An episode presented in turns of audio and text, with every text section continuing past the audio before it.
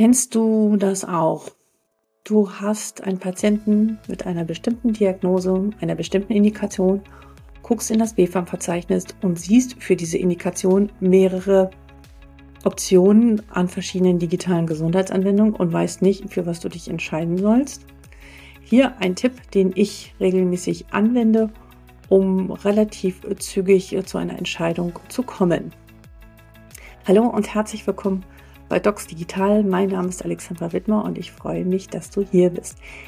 Ich bin seit über 20 Jahren Fachärztin für Neurologie und ärztliche Psychotherapeutin und seit über 10 Jahren im Digital Health Sektor sehr aktiv mit einigen Erfahrungen zum Thema digitale Gesundheitsanwendung noch in einer Zeit, bevor sie diesen Namen hatten und jetzt auch ähm, schon in der Versorgung, weil ich regelmäßig sehr einige digitale Gesundheitsanwendungen mittlerweile verschreibe und in meine Behandlungsplanung eingebaut habe.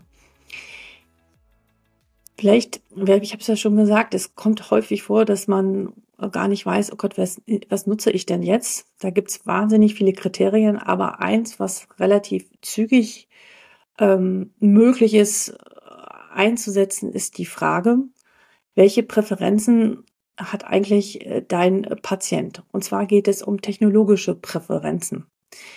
Hm, manche digitalen Gesundheitsanwendungen, wenn du schon mal Testzugänge gesehen hast, dann weißt du das, sind sehr textlastig, andere sind sehr audiolastig. Manche haben so eine Mischung von allen Dingen. Ähm, manche sind, haben sehr viele Bilder, manche haben sehr viel Freitextfelder, manche haben, haben sehr viele Videos. Also die Frage ist, was kommt eigentlich darin vor, aber was ist eigentlich die Präferenz deines Patienten. Deswegen ist es so, dass ich jeden Patienten frage, sagen Sie mal, wie nutzen Sie eigentlich Ihr Tablet oder Ihr Handy? Ähm, jemand, der nur Sprachnachrichten schickt und nie textet und auch nie liest im Handy, dem brauche ich keine textlastige digitale Gesundheitsanwendung geben, weil der wird nicht von heute auf morgen in 90 Tagen sein Verhalten so komplett umstellen können. Bisschen Text ist in Ordnung, aber wenn es wirklich sehr viel Text ist, ist die Wahrscheinlichkeit eher so gering, dass es funktioniert. Wenn ich jemanden habe, der sehr ähm, Audio, äh, den Audiokanal nutzt in Form von Podcasts oder Hörbücher, in dem er mir darüber erzählt, dann werde ich den eher eine Anwendung geben, wo sehr viele Audioanteile sind, ähm, weil die Wahrscheinlichkeit natürlich größer ist, dass er dies umsetzt. Was will ich damit sagen? Knüpfe an den Verhaltensmustern deines Patienten an und gucke, dass du dementsprechend die Anwendung auswählst. Dafür ist natürlich notwendig, dass du die digitale Gesundheitsanwendung für deinen Bereich, für die Indikation im Groben kennst.